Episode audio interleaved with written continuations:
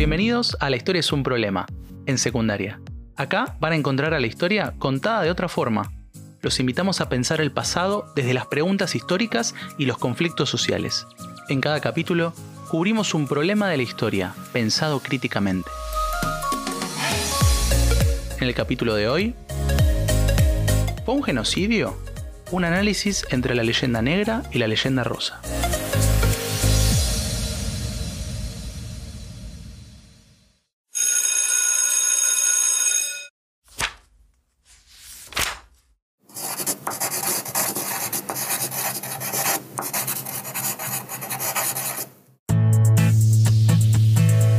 En este capítulo tomamos la tarea de problematizar el impacto que tuvo la conquista de América en la población local. Hoy llamamos a esto genocidio, que significa el exterminio de una población por causas culturales, étnicas y políticas. En nuestro caso, anticipamos a quien nos escucha que sí, efectivamente, la conquista fue un genocidio que se prolongó entre 1492 y el siglo XIX, cuando empiezan las revoluciones burguesas que van a terminar con el régimen colonial. Los historiadores del presente discutimos cómo pensar la conquista. Dos posturas que se enfrentan son la leyenda negra y la leyenda rosa. La primera afirma que el inicio de la conquista fue un genocidio que destruyó la forma de vivir de los indígenas a lo largo del continente, a partir de torturas, violaciones y asesinatos. Básicamente, los españoles eran personas malas, salvajes, que se aprovecharon de los pobres indios. La posición opuesta, la leyenda rosa, postula que la conquista fue en realidad un proceso civilizatorio de los españoles hacia los indígenas. Estos últimos eran los bárbaros, los incultos, y España se encargó de llevar la verdadera cultura. Esta postura también niega el genocidio, afirmando que es básicamente mala prensa.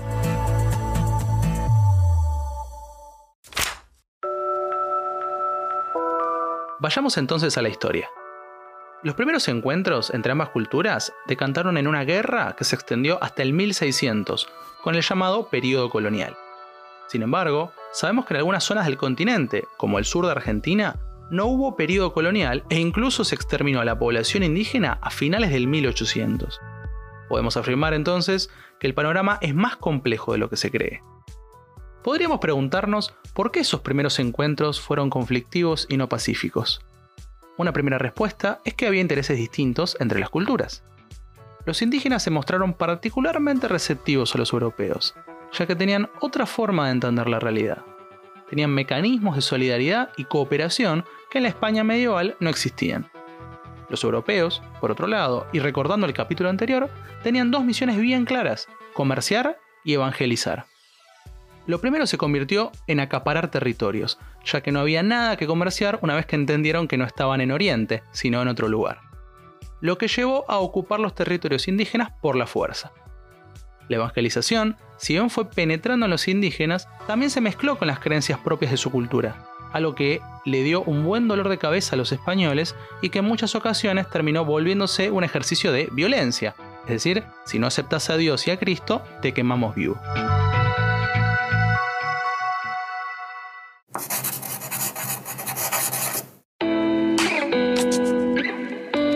Los españoles entonces contaron con distintas ventajas que potenciaron y facilitaron la sumisión de las poblaciones americanas.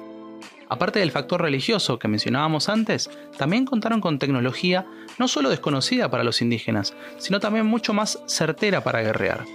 La pólvora, convertida en arcabuces, era un elemento letal, así como armaduras de metal. Los americanos del Caribe tenían arcos y flechas, mientras que los grandes imperios mostraron una complejidad tecnológica que requirió otras estrategias por parte de los conquistadores. Se aprovechó también la enemistad entre pueblos. Recordamos que en América las sociedades no coexistían pacíficamente. Es por eso que en México los españoles contaron con la ayuda del pueblo zacalteca, que estaba enemistado con los mexicas. ¿Cómo no ayudar a los españoles luego de haber sido sometidos por la Triple Alianza? Existió también una ventaja biológica. Los españoles llevaron la viruela y el tifus desde Europa, sumado a los maltratos a las poblaciones conquistadas, significó una baja de la población indígena.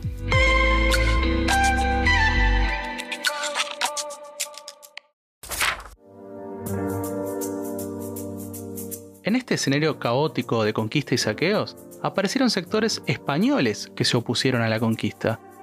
Uno de ellos fue una parte de la Iglesia Católica, con el fraile Bartolomé de las Casas a la cabeza. Este fraile denunció a viva voz las atrocidades de los conquistadores, o sea, cómo se sometía a los indígenas a trabajar arduamente hasta morir y se los despojaba de sus riquezas. De las casas dio inicio a lo que luego se llamó la leyenda negra. Si están prestando atención, seguro se dieron cuenta que la conquista de América fue una tragedia en muchos sentidos.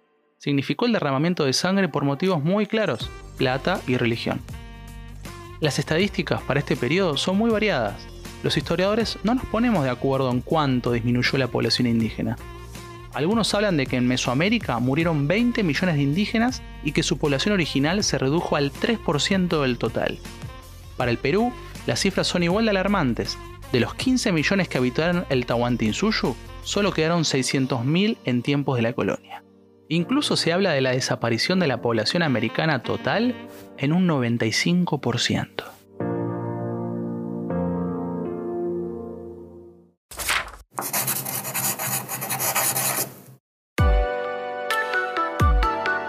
Desde acá, sugerimos pensar la conquista de América desde una posición crítica.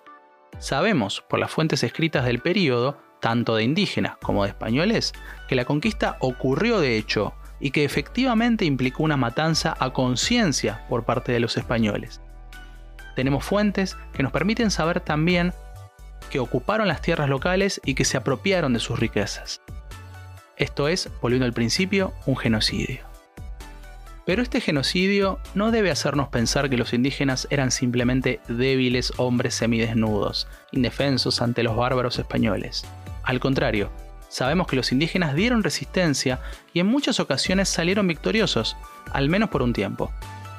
Sabemos también que las armas españolas no siempre funcionaban en tierra americana, y que los indígenas rápidamente entendieron que no eran dioses, sino personas.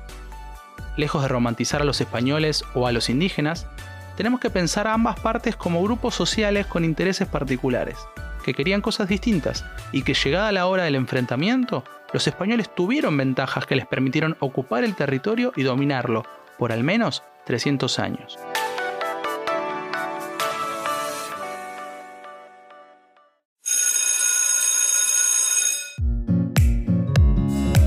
Llegamos hasta acá pero podemos continuar con este debate histórico en nuestro Instagram arroba historiaproblema.